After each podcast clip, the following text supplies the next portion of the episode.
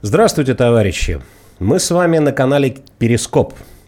Это новый канал, который открыло информационное агентство «Аврора». На этом канале будут мнения разные, и в том, числе, в том числе и культурные мнения на разные темы абсолютно.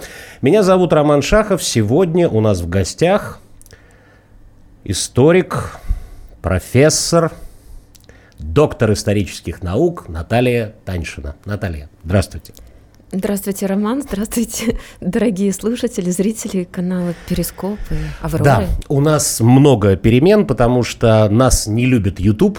У нас есть с ним высокие отношения, скажем так, и поэтому мы пытаемся что-то придумать. И вот даже, а, видите, вот с того момента, как вы у нас были не так давно, да, вот меньше месяца назад, вот произошли изменения не по нашей вине. Поэтому вот вынуждены, скажем так, объяснять, что к чему. Наталья, а есть у нас такая тема, она актуальна, наверное, всегда, но просто вот за последний, наверное, год, может быть, даже несколько лет, э, она становится все актуальнее и актуальнее.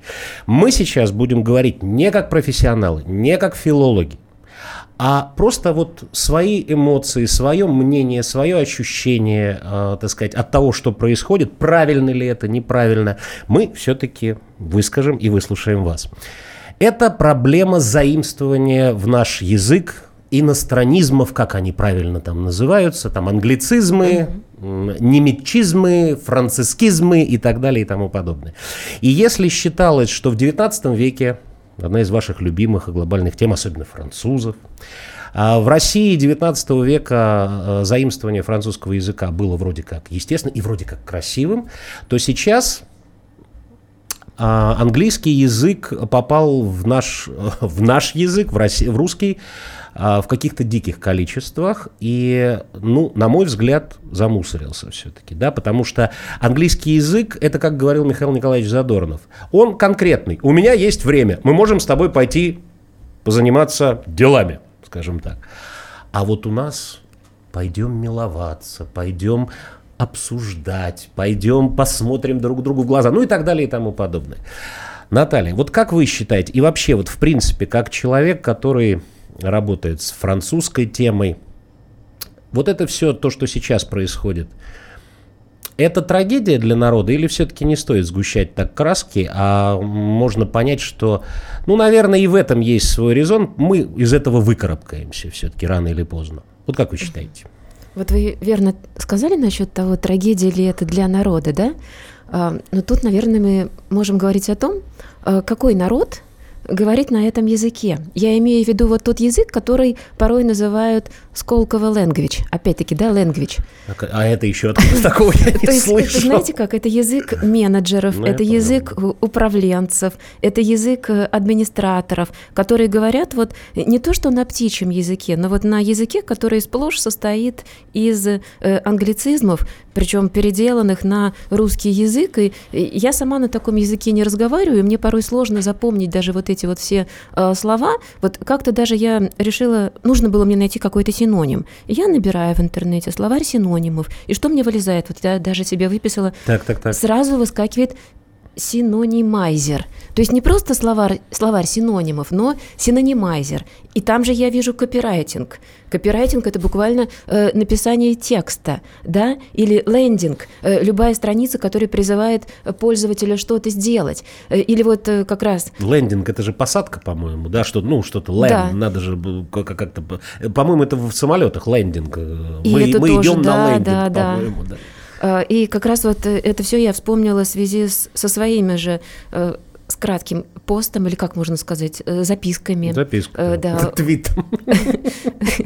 Да, в одном из своих каналов, ну, канал, я думаю, слово нормальное. Когда я увидела вот именно запись такую о мероприятии, о исторической школе в старинной русской усадьбе в Подмосковье, усадьбе Ложечникова, и вот как раз там была школа исторического блогинга – и вот меня это очень сильно зацепило, потому что, ну, вряд ли бы Иван Иванович Ложечников э, когда-то думал, что вот его будут считать таким чуть ли не первым русским ну, блогером. Ну, да, блогером, хотя он-то писал э, тексты подлиннее, наверное, и вовсе не блогингом э, занимался. То есть как раз вот много этих слов зачекиниться, да, э, что это? Не, и ну, вот я что-то слышал, да, но да, это молодежный Имплантация, да. Э, заканцелить. Вот мы с вами говорили культура отмены, культура да? Отмены, вот, да. Кого-то, cancel, culture, да. Да, да кого-то подвергнуть культуре отмены. Э, понятно, что это язык, который э, во многом связан с развитием как раз интернет-технологий и интернет-общения. И, собственно, из английского языка это все к нам и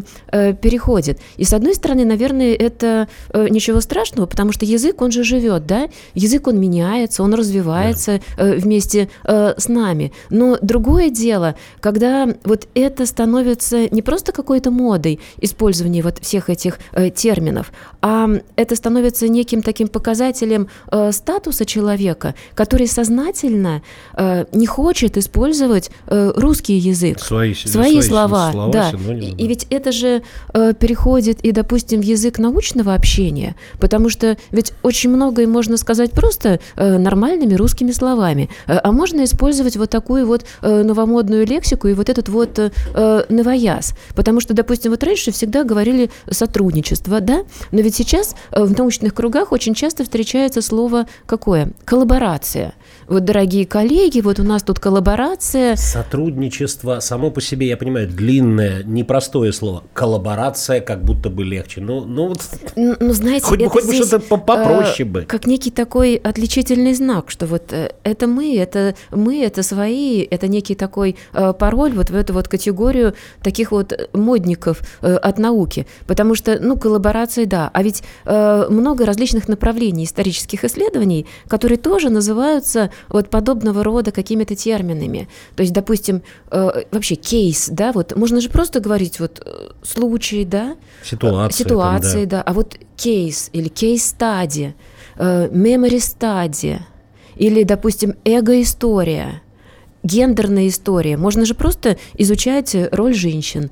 Но можно сказать, что это гендерная, не, даже не история, а гендер-стадия, мемори-стадии, изучение исторической памяти, э, эго-истории, то есть изучение личной истории, то же самое эго-источники. Ведь было всегда выражение источники личного происхождения, ну, допустим, дневники, э, письма, и, и как-то этим нормально обходились. А здесь происходит вот какая-то э, подмена, на мой взгляд, совсем ненужная. То есть я не призываю говорить там, ой, ты гой еси, да, это вовсе ни к чему, можно говорить и современным русским языком, и он тоже научный. А что значит современный русский язык? Вот, вот здесь вот. А что значит современный? Как, какой это современный русский язык? Ну, смотрите, да, мы же, например, все равно уже не говорим э, языком 19 века, да? Э, язык несколько упрощается, он живет. да, да, хотя мы тоже так обращаемся в каких-то Скорее, официальных... В, в, в или в ироничном, форме. или если мы хотим э, показать вот какое-то особое расположение к этому человеку, милостивый государь, государь, глубоко уважаемый, или какие-то витиеватые такие прощания, то, что есть в официальном языке, и если мы опять-таки хотим показать какое-то наше э, особое расположение к данному человеку, которого мы очень уважаем. А так все равно язык, он э, подвержен изменениям, но э, это не то, вот о чем мы с вами сейчас говорим. А, кстати, знаете, вот такие-то изменения тоже с языком происходили, и всегда людям, наверное, казалось, что язык стал не тот, что язык как-то замусорен какими-то словами, но мне в данном случае всегда вспоминается Антон Павлович Чехов. Вот Чехов, он, мне кажется, всегда современен, э, и когда читаешь Чехова, возникает ощущение, что он и говорит вот с нами сейчас, и он мысли наши читает. Ну, может быть, это у меня такой, потому что у каждого, наверное, свой Чехов э, будет, но для меня он такой очень э, современный, очень мой э, писатель. И вот у Антона Павловича Чехова есть по этому поводу прекрасная фраза, она, наверное, такая на все времена, когда он говорит, некоторые хочут свою образованность показать, и поэтому говорят о непонятном. То есть это вот как раз то самое. Ведь очень часто в науке бывает вот такой птичий язык, да, когда много каких-то непонятных слов, много каких-то терминов. Э, а если вот это все убрать, то смысла не останется, и ничего не останется. Потому что ведь э, можно сказать все то же самое, но нормальным человеческим языком. Это то, что еще вот Гёте говорил, да, вот эти три стадии, что можно писать э, как там, сложно и плохо, сложно и хорошо, а можно просто и хорошо. То есть, да, это же никто не отменяет. И а ведь... просто и плохо? Э, тоже можно, да. Такой же вариант. Тоже, ну, кстати говоря, по-моему, просто... самый, самый доступный, по-моему, Да, всем. И, и просто, и плохо, и некому руку подать. Да. Э, вот, допустим, у меня есть много коллег, которые занимаются изучением истории зарубежных стран. То есть они априори, ну не априори, они по роду своей деятельности знают э, иностранные языки и не один иностранный язык. И при этом они обладают умением писать на э, красивом э, русском литературном языке, не используя всякие вот эти новомодные термины, не обязательно даже вот какие-то вот такие вот сугубо современные англицизмы, но просто ведь очень часто вот нашпиговывают просто свою речь такими словами для того, чтобы действительно показать свою образованность. Но очень часто за этой образованностью э, ничего и нет, и все смыслы, э, они куда-то уходят, они просто теряются за всем этим, если они даже там были. А вот, кстати говоря, интересная тема, вот буквально в вашей последней фразе. Хотят показать этим свою образованность. А образованность ли это? Наталья Петровна. Ну, в том-то и дело, что это вот опять-таки использую слово э, такое, да, иностранное, э, даже такое постмодернистское уже, такой некий симулятор – да, то есть это некий символ, это э, знак, причем это подмена, это подмена вот э, чего-то реально существующего э, чем-то каким-то видимым, внешним и несуществующим. И, и собственно, опять-таки это не сейчас случилось, вот я даже выписала себе цитату из нашего историка русского Спасского, который писал еще в 908 году про вот наукообразие такое некое. С понятием учености у нас часто соединяются странные представления. Говорить непростым человеческим языком, а вещать как древняя пифия, пускаться в узкую специальность, вот что нередко имеется в виду под именем учености, и чем туманнее фраза писателя, и темнее и недоступнее для восприятия его мысль, тем сильнее и авторитетнее действует она на умы некоторых наивных читателей. То есть некоторым действительно кажется, что чем э, сложнее речь, чем больше там каких-то иностранных слов, тем э, значимее она, тем больше там смыслов. Но на самом деле, знаете, вот мне опять-таки по роду деятельности приходится читать какие-то диссертации, разные диссертации, и иногда вот э, несколько э, раз приходится перечитывать одну и ту же фразу для того, чтобы уловить там какой-то смысл вот за этим наукообразием, э, а смысла там часто и нет. То есть это все э, некий такой э, вот действительно симулятор, когда происходит абсолютная какая-то подмена э, реальных смыслов, потому что ведь очень часто э, эти вещи можно выразить э, простым, э, нормальным русским языком. Вот даже можно ведь вспомнить вот Э, нашу начальную школу, я имею в виду людей нашего поколения, вот э, начальные классы, и у нас же везде висели э, вот эти вот фразы, крылатые выражения знаменитых людей, русских писателей. Я же помню вот эту вот фразу, что «берегите русский язык, наш прекрасный русский язык, это клад, это достояние,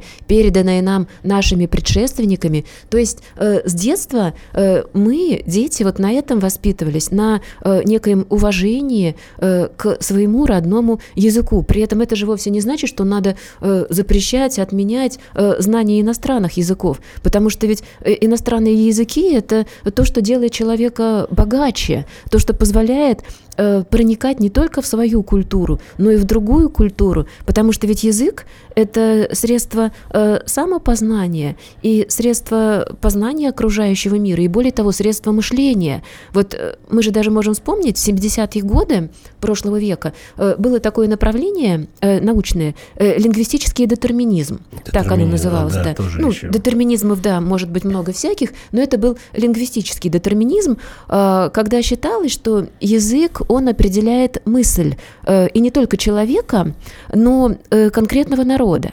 И поэтому различия между народами, они объясняются тем, что разные люди говорят на разных языках. И вот это формирует как раз и мыслительную э, конструкцию. И мы даже можем вспомнить какие-то примеры из, допустим, пословиц, э, поговорок, что там русскому хорошо, то немцу смерть, ну, да, вот, например, и подобного э, рода вещи. То есть как раз говорят о различии в каком-то вот менталитете, а менталитет, по мнению ученых, э, ментальность, ну или какой-то коллективный коллективный характер, коллективное мышление формируется именно исходя из э, того языка, на котором он говорит. Ну, потом эта концепция, она была признана не то, что несостоятельной, но вот от детерминизма отошли. Но то, что э, язык формирует мысль, и то, что язык формирует суть э, народа, вот это, наверное, действительно надо всегда э, помнить, И вот такое вот активное внедрение в наш язык или его засорение, буквально засорение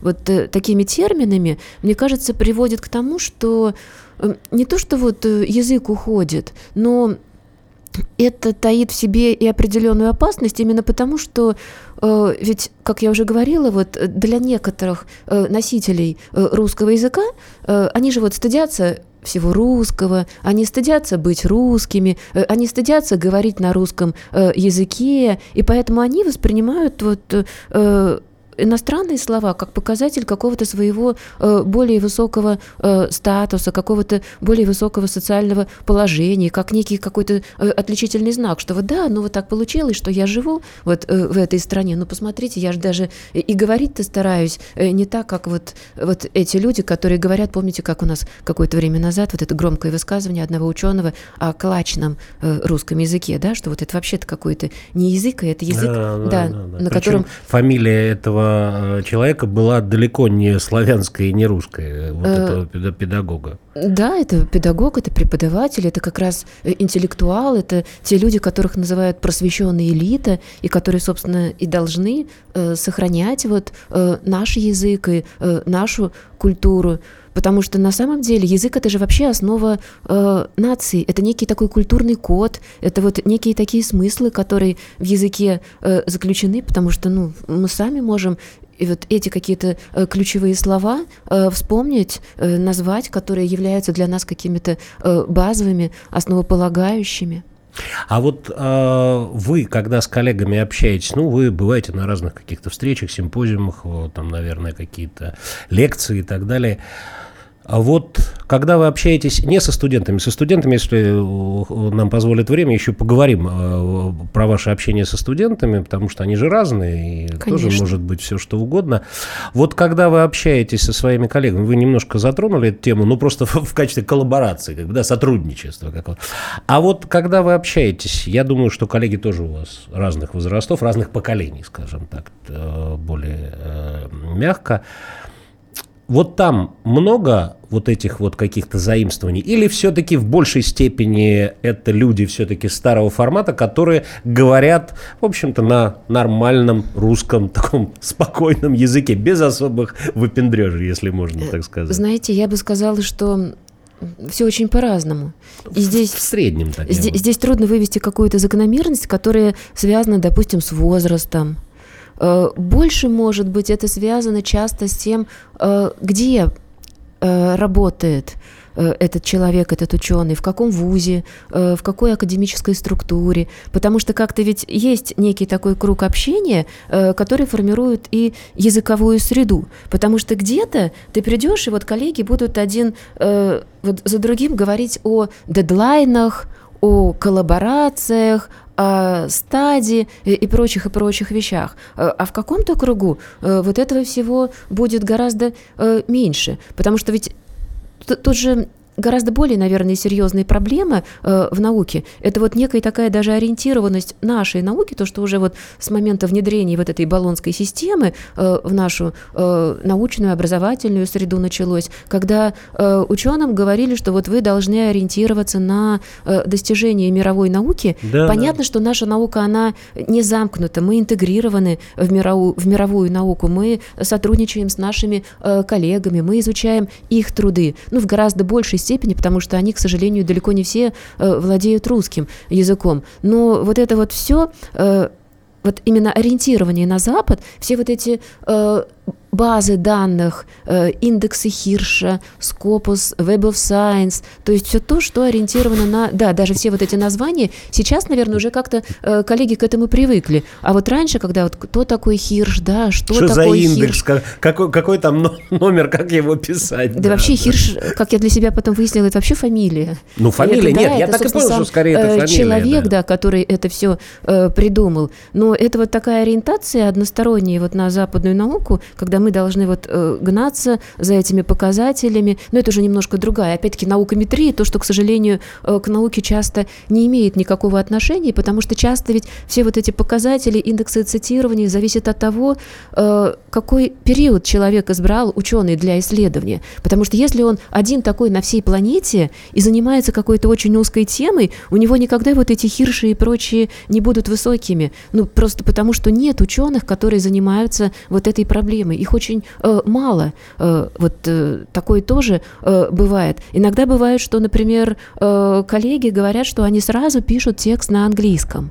То есть они, живя здесь, э, в России, говоря на русском языке, э, они сразу пишут текст на английском, э, потому что им потом их публиковать э, в научных журналах, которые вот э, англоязычные или какие-то франкоязычные, да. да, и ориентированы э, туда. Или когда очень часто вот э, нам тоже предлагают писать эти журналы на э, английском языке, потому что, допустим, э, быстрее такой э, журнал выйдет, на русском большая очередь, но я не очень как-то так уверена, что вот западные ученые прямо вот так вот бегом э, побегут читать наши э, статьи э, на английском языке. Это тоже, конечно, важно, и они тоже прочтут. Но вот когда просто односторонняя такая ориентация на это и упор на вот какие-то наукометрические показатели, особенно еще вот в иностранных сплошь журналах. Другое дело, что сейчас это уже просто превращается тоже в бизнес, когда вот от науки даже этого птичьего языка не остается, ну, или, опять-таки, знаете, но это тоже вся та же самая наукометрия, это тоже все вот эти западные веяния, когда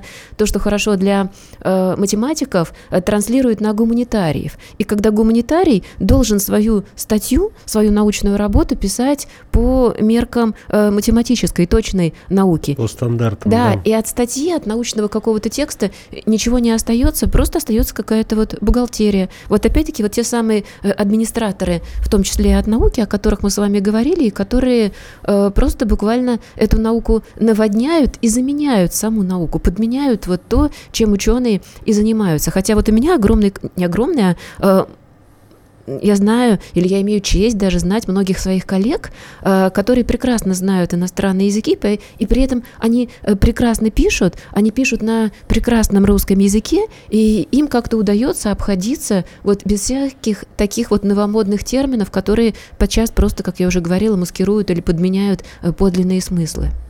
А вот, вот слушая вас, как раз вот я еще думал этот вопрос задать, и сейчас, наверное, нельзя его не задать.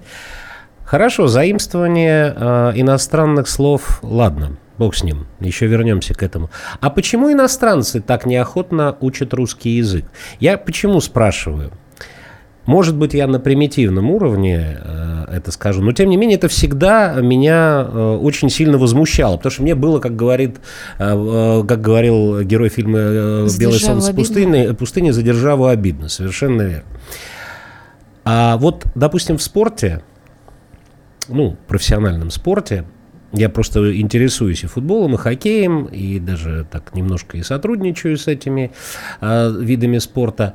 Так вот, когда приезжают сюда, неважно откуда, легионеры приезжали. Сейчас, конечно, ситуация изменилась, но тем не менее. У них стоит в контракте, вы должны выучить русский язык, а, ну, где-то, там, допустим, за пол, ну, за год, хорошо. Но, по крайней мере, процесс должен идти. 95% этого не делает.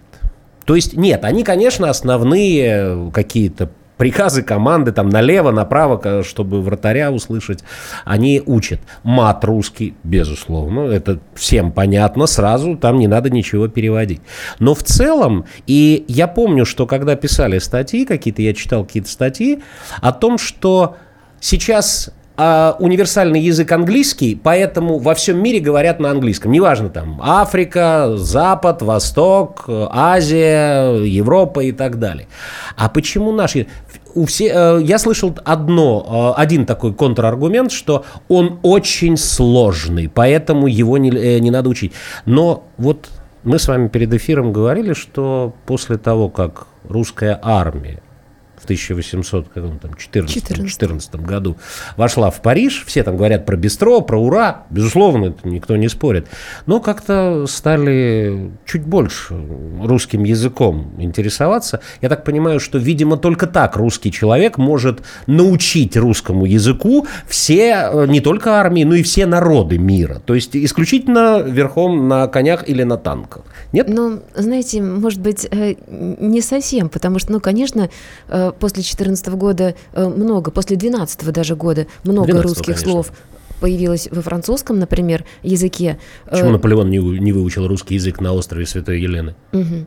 Ну вот смотрите, например, если мы возьмем э, франко-советское сближение при Шарле де Голле, да, кстати, Шарль де Голль, он всегда начинал свою речь э, словами на том языке, э, вот э, где он выступал, в, какой стране он выступал, от этого и зависел э, его язык. Он выступал в Советском Союзе, он начинал свою речь э, с обращения на э, русском языке, по крайней мере, вот первые фразы он произносил на русском. Выступал в Германии, говорил на немецком. То есть тем самым он хотел как раз показать свое уважение к народу, к языку той страны, вот, в которой он пребывает. У французов, допустим, они любят э, играть раньше, по крайней мере, в такую игру, когда меняют э, слоги, места местами. И вот на таком языке Деголь тоже, кстати, очень любил разговаривать. И уже когда в момент вот э, мая 68 -го года, кризиса вот этого, когда он улетал, потом э, вернулся и буквально с трапа э, самолета заявил «Да здравствуют реформы, но шьян ли».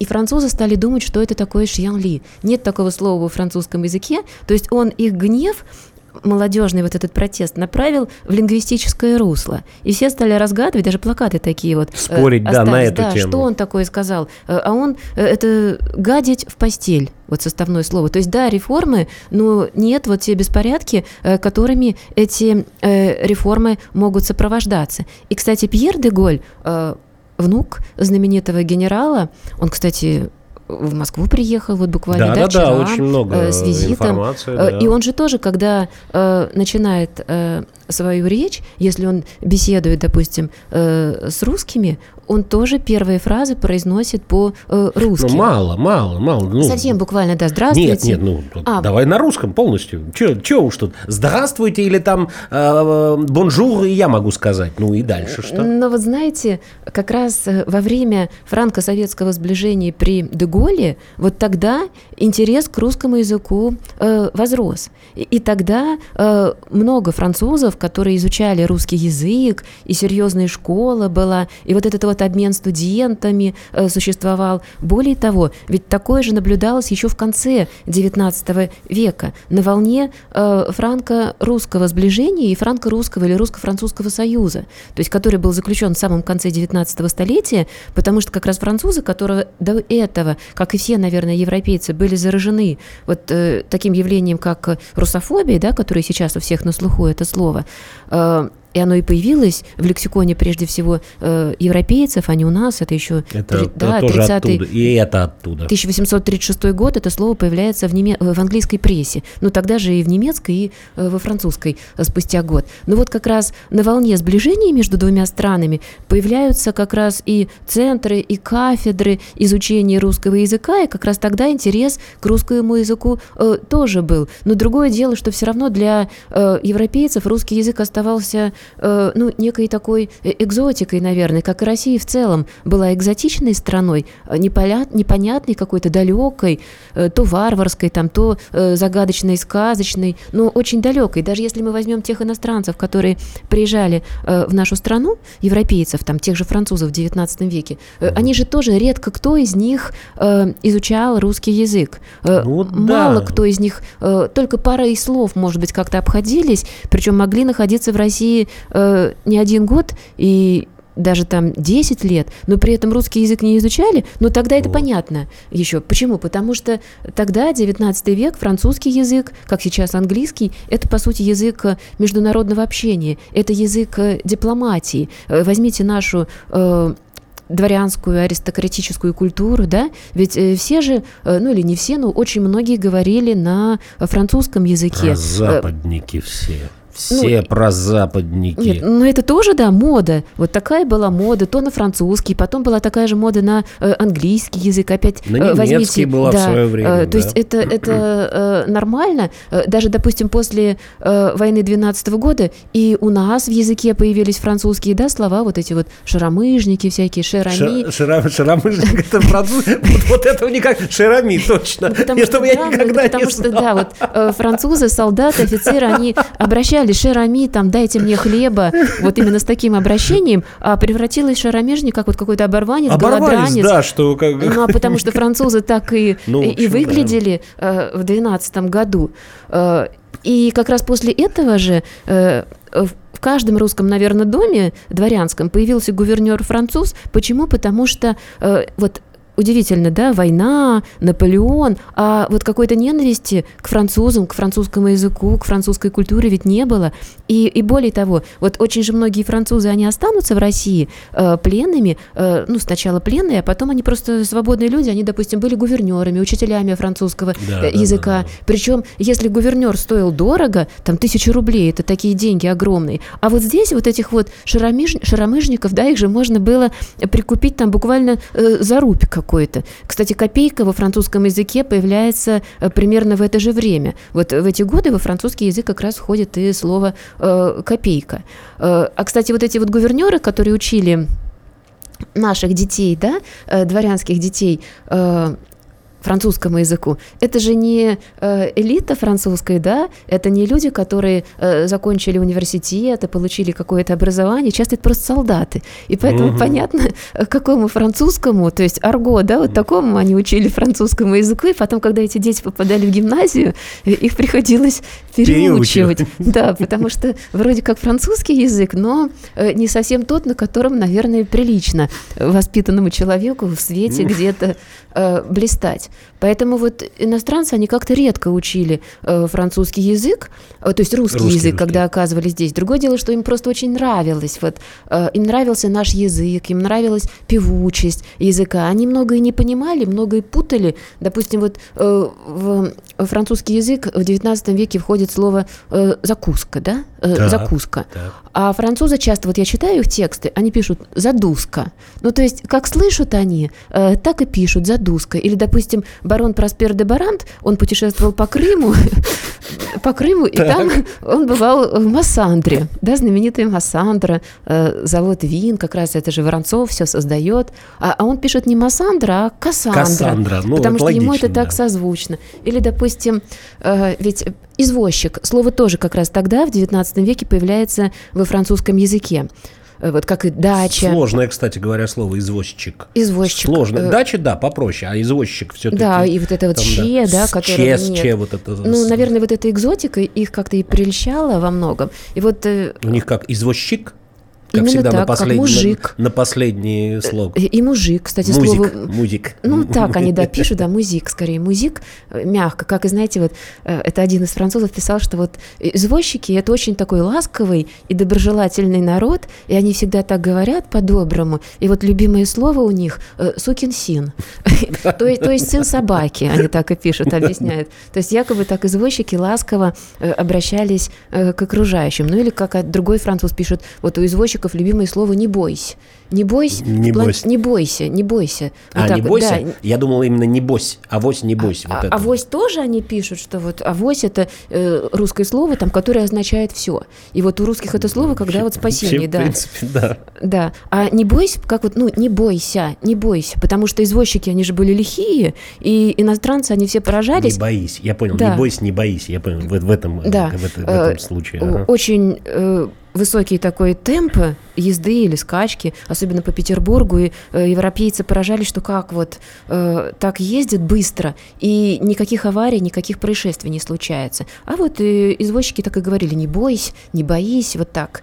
Э, ну, это как у Бисмарка, да, было тоже любимое русское слово «ничего». Ничего. Который, да, вот он себе даже вот якобы на перстне попросил гравировку такую сделать, потому что «ничего» как раз вот выражает э, очень много слова, э, очень многопланово. Ну, как, в принципе, у европейцев тоже, у французов «сова», да, «сова», и тут это зависит вроде от того... Как, как, как дела, да? Как дела, да. А можно и ответить «сова», но как вы ответите, э, интонация, э, она может объяснять очень много. И так и наше ничего. Можно сказать, что ничего нормально, а можно, что э, и ничего хорошего, и ничего, просто замечательно, то есть по-разному. То есть европейцы, они тоже вот эти слова воспринимают, и вот как «ура», да, вы сказали, это как раз слово, которое в 2014 году французы заимствовали в свой лексикон, как раз после пребывания русских войск в Париже, после пребывания там наших казаков, причем это как раз от них, но, правда, слово «ура» для французов это нечто такое ну, очень страшное,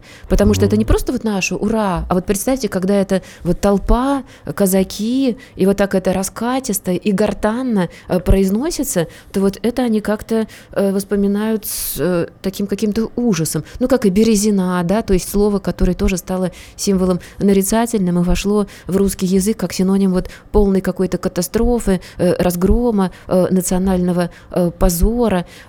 Кстати, слово «казак», оно появилось появилось у французов отнюдь не в XIX веке, а, а оно появилось еще в XVI веке, в 1578 году. Вот тогда появляется слово «казак», но это тоже э, вовсе не случайно, потому что ведь э, это время открытия то, что европейцы называли Московией. Московская угу. Русь, Московское государство, как раз первые э, контакты, первые путешественники, и, соответственно, вот эти вот первые э, слова, которые э, заимствуются. И, кстати, тогда заимствуется слово э, «шапка», вот почему-то как раз, да, шапка, э, боярин, это еще в 15 веке, и стерлядь. Вот опять-таки слова, Вообще которые... интересно, такие вообще никогда не подумал, да. Ну, что они олицетворяют вот русский дух, да, мы бы, может быть, и не сказали, что вот... Шапка, э, боярин, стерлядь. Ну так, мы, мы со своей стороны тут поспорим, скажем так. Да, есть определенные намеки, но все-таки в целом русский дух из этих ну слов, Ну да, не пожалуй, в стерляди, наверное, выражается. И не бояре, потому что бояр-то было меньше, чем простых смердов, как Но, знаете, холопов. Э, европейцы-то образованные, которые приезжали, э, они же часто окидывали нашу страну взглядом из кареты. Ну, То да. есть вот этих самых мужиков-то э, они и не видели, э, они их только знали по описаниям или вот по тому стереотипному какому-то представлению о том, какими должны быть эти мужики, который у них уже сформировался. А вот как раз этих э, бояр э, они видели, э, они с ними общались. И вот по этой, наоборот, как-то узкой группе людей они, может быть, и могли делать вывод о э, целой стране и о ее э, обитателях. Ну, как обычно, как обычно. Наталья Петровна, ну и, ну не то что в завершении, хотя уже потихоньку идем, как говорится, к финалу, и каждый раз думаешь, ну что ж так быстро-то заканчивается время. Ну, справимся мы с тем, что... Такой небольшой вывод, что ли. Справимся мы с тем, чтобы... Не знаю, как это будет выглядеть, очистить немножко наш язык вот именно от вот таких вот жаргонизмов, которые вы сегодня зачитали, потому что я, честно, я искренне не могу понять, почему надо говорить именно так, причем, хорошо, даже не в научном сообществе, просто среди людей.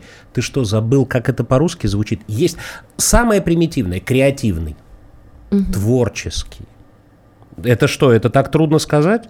Ну, творческий, вот креативный продюсер, творческий, ребят, Творческий администратор, это вот так вот, в общем-то. Творческий директор, если, если уж надо.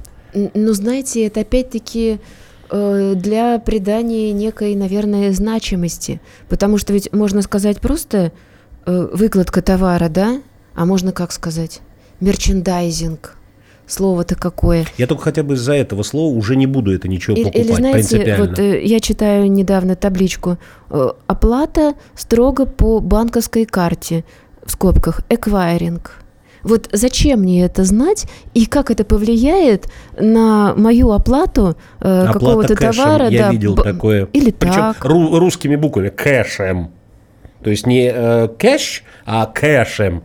Ну, когда кэшем, то тогда думаешь сразу, тогда уж лучше по карте. Принципиально. Да, просто. ну то есть вот почему трудно сказать наличными? больше букв, э, может быть. Ну, это же много времени да. мы затратим. Ну так выкарабкаемся ну, вот, мы из этого. Как, я, как, как, на ваш взгляд? Я, я думаю, да, потому что вот э, филологи, наверное, они тревогу-то не бьют, да, потому что они понимают, что язык, он, он живет, он э, развивается, он, может быть, э, движется в сторону некоего упрощения, хотя как раз наш русский язык-то он и отличается вот богатством э, синонимов, богатством э, образов. Мы просто даже вот повстречаться, да, увидеться можем сказать по-разному. Можно сказать, что вот я хочу с вами повидаться, и повидаться уже какой-то ведь э, оттенок такой э, вносит, да, то есть по-разному можно все это э, сказать.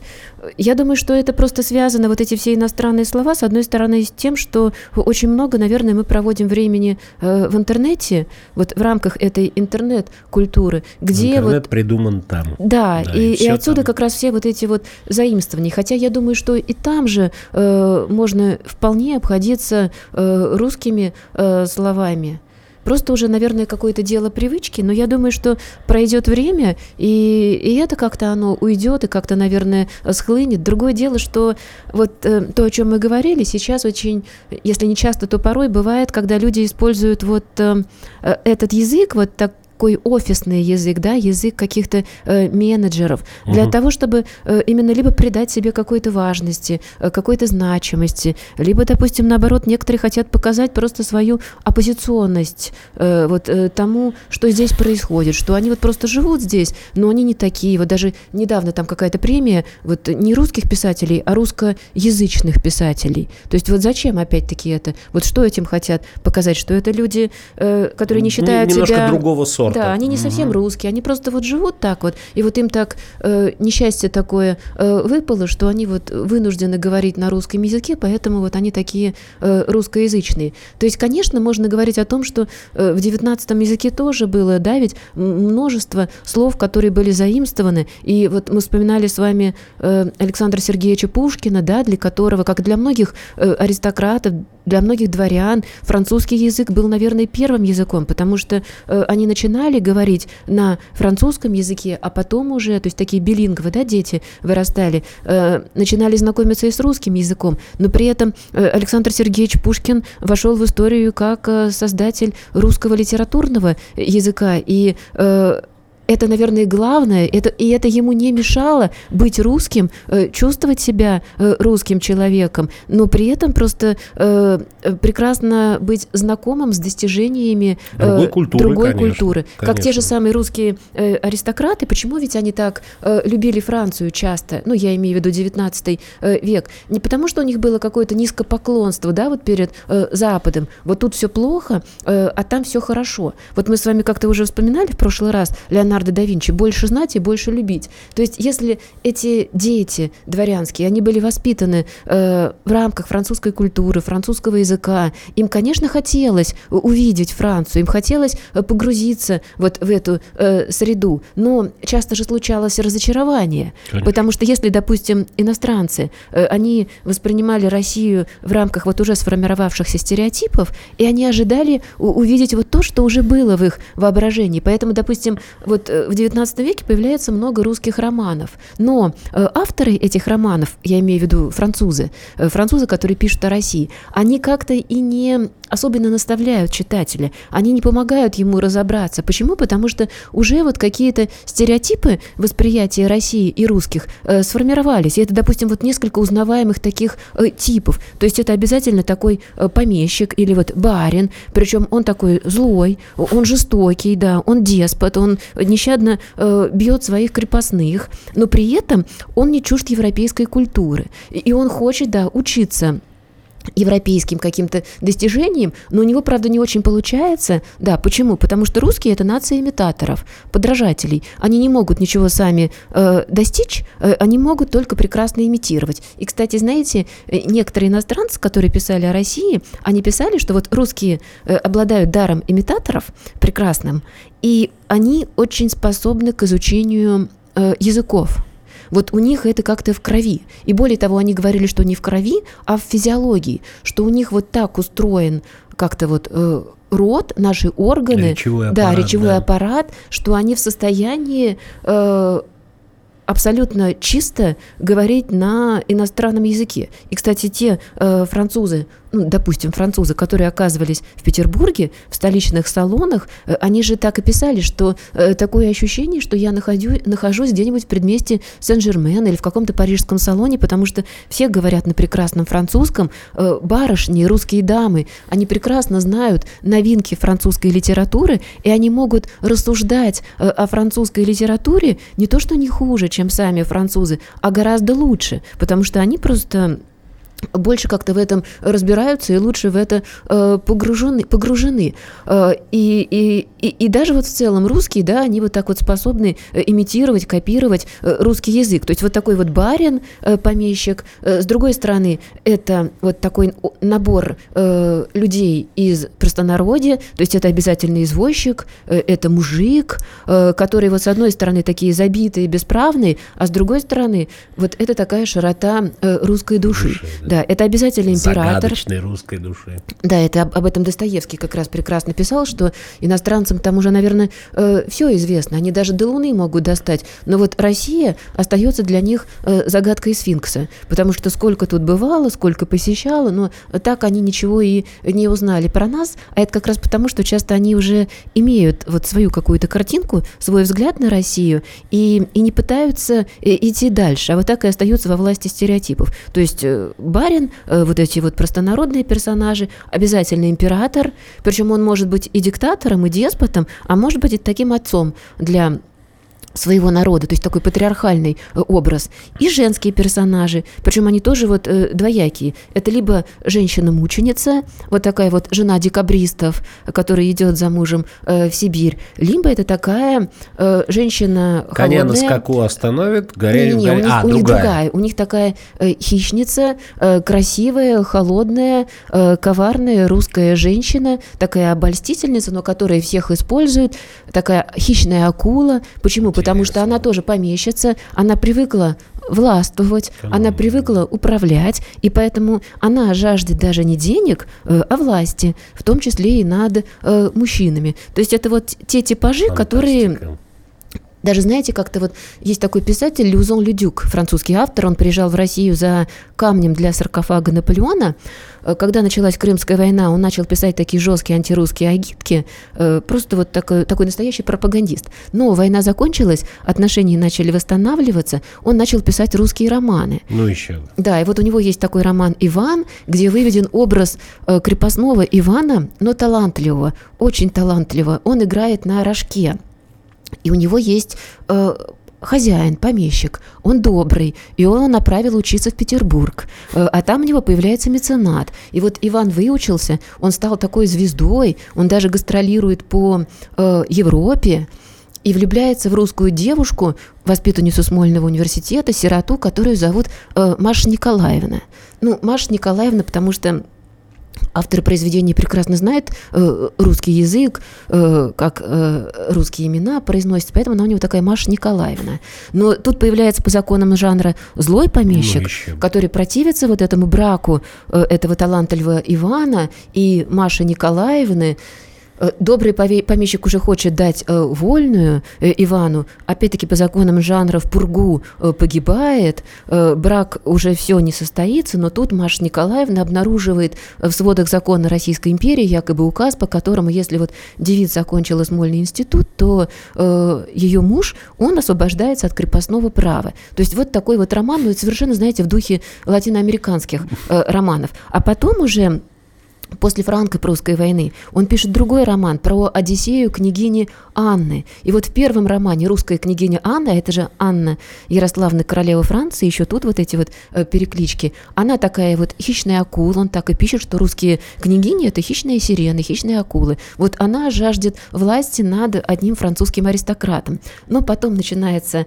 франко-прусская война, она за своим возлюбленным отправляется в Париж, э, продает все свое имущество, создает в Париже э, госпиталь, э, вместе со своим любимым, точнее, вслед за ним уходит на фронт, становится там медсестрой, медсестрой сестрой милосердия, милосердия, да. да. И этот э, ее любимый умирает у нее на руках, погибает, а она вот от э, душевной боли умирает буквально вслед за ним. Ромео и Джульетта. Да, вот такая история. 40 лет спустя, грубо То говоря. есть первая часть княгини Анны – это вот русская княгиня, это такая опасная хищница, а вторая часть – это уже спасительница Франции. То есть это я к тому, что вот этот вот даже образ э, русских, он очень был таким податливым и зависел от э, ситуации, от контекста, от того, насколько мы были нужны, боялись нас или наоборот искали в нас какой-то э, поддержки, помощи. Ну, правда, уже в 20 веке другие там, Там ГУЛАГ, уже, уже все-таки было более, больше, ци- больше цинизма, больше жесткости, уже пошел э, прогресс технический, естественно, это на людях сказывается, вон что интернет сделал с человечеством, да, а то же самое, я так понимаю, в начале 20 века, когда пошли эти дирижабли, самолеты, автомобили, ну, естественно, от конок, от повозок потихоньку уходили, и там даже это в нашем Шерлоке Холмсе есть, что вот, золотые времена королевы Виктории, а тут вот уже совсем другие бандиты, которые пытаются народ сподвигнуть к войне, то есть, ну, уже другие масштабы были. Ну, как говорил э, сатирик Михаил Николаевич Задорнов, которого я очень ценю, его очень многие недолюбливают, а мне он был всегда близок и симпатичен. Он, э, у него прекрасные наблюдения были. Может быть, не все его, но он хорошо их транслировал. Смотрите, какая закономерность, говорил Задорнов. В XIX веке Россия учила французский язык. Наваляли Наполеону. В 20 веке учили английский, э, немецкий язык. Наваляли Гитлеру.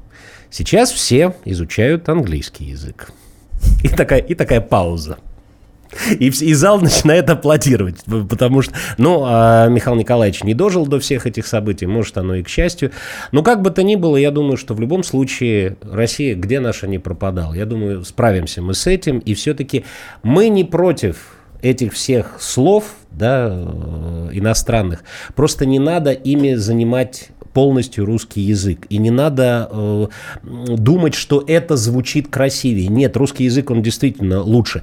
Мы сегодня говорили не как филологи, дорогие друзья, ни в коем случае. Мы м, скорее эмоционально воспринимаем э, вот то, как, в чем мы живем, как мы живем. Да, вот креативный продюсер – творческий, директор, администратор. Ребят, все мы творческие. А креативы, это давайте вот туда, на, куда-нибудь на задний двор, вот эти креативщики.